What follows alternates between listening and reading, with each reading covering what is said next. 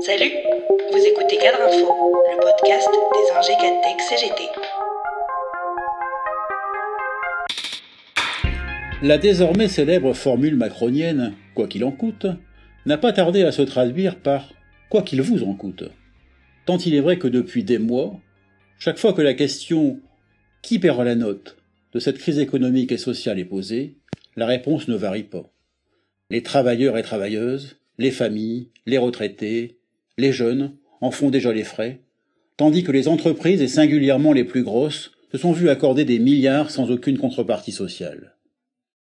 Et voici que Bruno Le Maire est venu affirmer ce week-end que l'État remboursera sa dette, d'abord grâce au retour de la croissance, ensuite par une maîtrise de nos dépenses de fonctionnement, et enfin par des réformes structurelles, comme celle des retraites, qui doit être la priorité absolue.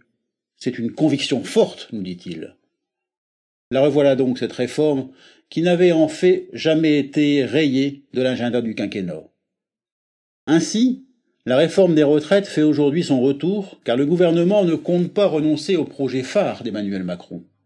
En fait, elle n'a jamais été enterrée, comme le Premier ministre Jean Castex l'assurait début septembre en déclarant Nous la ferons, il n'est pas question de mettre la poussière sous le tapis au sujet des retraites. Et il en avait remis une couche, dans un discours lors du 75e anniversaire de la sécurité sociale, en affirmant Nous devons construire le changement.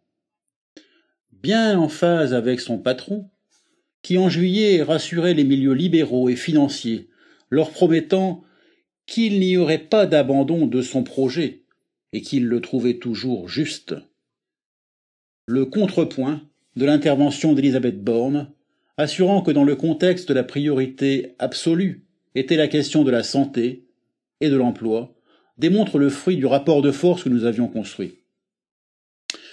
Une partie de LREM et de la droite sont prêts à déterrer la hache de guerre, alors que le pays est plongé dans la plus grave crise que son système de protection sociale ait eu à assumer, et que flambent les plans sociaux. Alors que les comptes de la sécurité sociale devraient afficher un déficit de 35,7 milliards d'euros en 2021, selon le rapport du Conseil d'orientation des retraites publié jeudi dernier, certains sont tentés de profiter de la situation d'endettement liée au Covid pour justifier cette réforme. Un pari bien risqué. Alors que grâce à la mobilisation construite par la CGT, la réforme est massivement rejetée par les Français et par les cadres en particulier. Le baromètre, publié par la CGT des ingénieurs carré techniciens, vient nous rappeler que les cadres y sont opposés à 54%. Macron aura-t-il la folie de poursuivre sa furie réformatrice pour continuer à faire les poches d'une droite à qui il a déjà piqué tant de ses idées?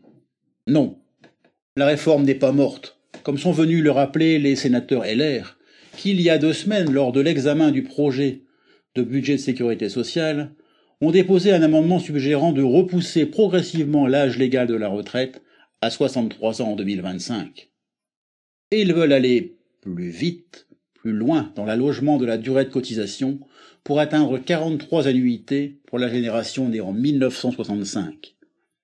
Pour les syndicats, il n'y a, pour ceux qui n'ont pas combattu cette réforme, aucune urgence à remettre en route tant que la crise et ses urgences sociales ne sont pas derrière nous. Pour la CGT, demain comme hier, cette réforme doit être combattue, car elle est porteuse de lourds reculs sociaux.